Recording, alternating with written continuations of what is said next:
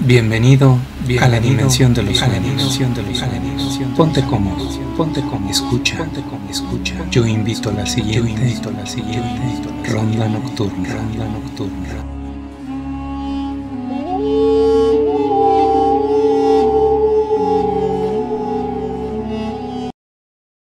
Las guerras del agua.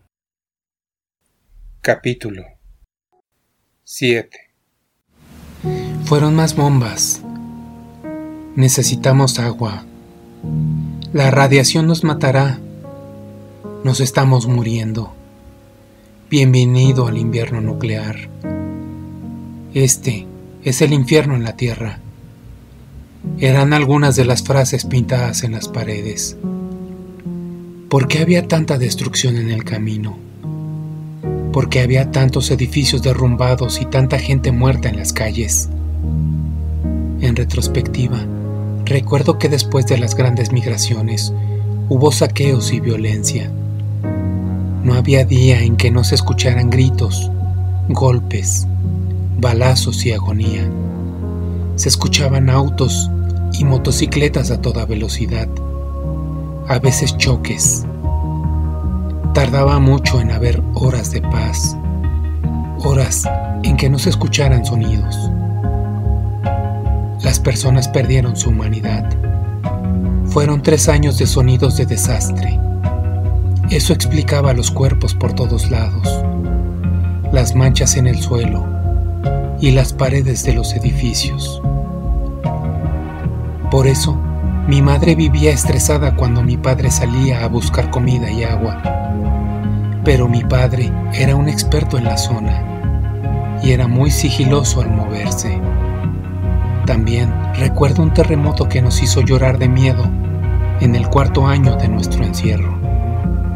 La tierra se movió con tal furia que escuchábamos crujir calles y edificios. Mi padre no quiso que saliéramos de casa. Teníamos el alma pendiente de un hilo, pues el movimiento no cesaba. Nos refugiábamos en el baño y mi madre rezaba con todo fervor que no se nos cayera el edificio encima. Mi padre intentaba silenciar nuestras expresiones de terror. Escuchábamos cómo los sobrevivientes se juntaban en la calle. Todo el mundo estaba horrorizado. Daban la noticia de edificios cayéndose en forma de gritos y llanto. Caían postes, árboles y cables.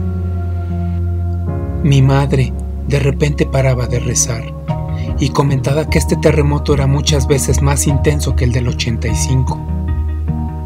Mi padre no le prestaba atención.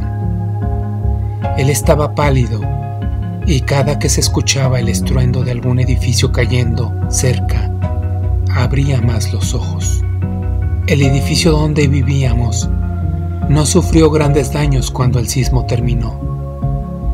Mi padre se asomó discretamente en el balcón para observar la calle. Había unas 30 personas reunidas. No conocíamos a nadie. Así como terminó el sismo, las personas hablaron entre ellas y empezaron a matarse. Mi padre decía que por la escasez se habían deshumanizado completamente. Terminaron matándose y comiéndose entre ellos recuerdos de pesadilla. Me preguntaba cómo habría quedado la casa de la abuela después del sismo. A unas cuadras de llegar a nuestro destino, mi padre visualizó a una anciana deambulando. Tomamos una desviación. Mi padre ni siquiera quiso acercarse.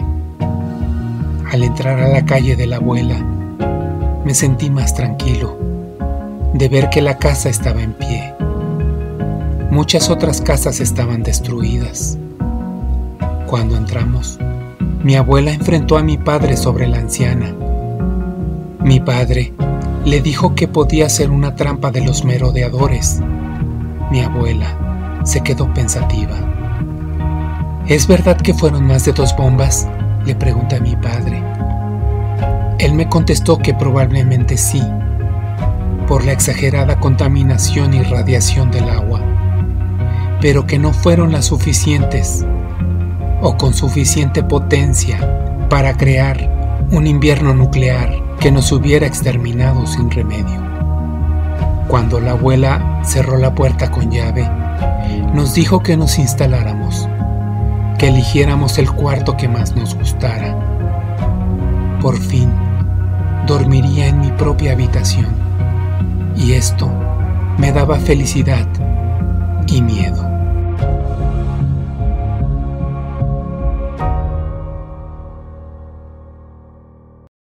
Continuará.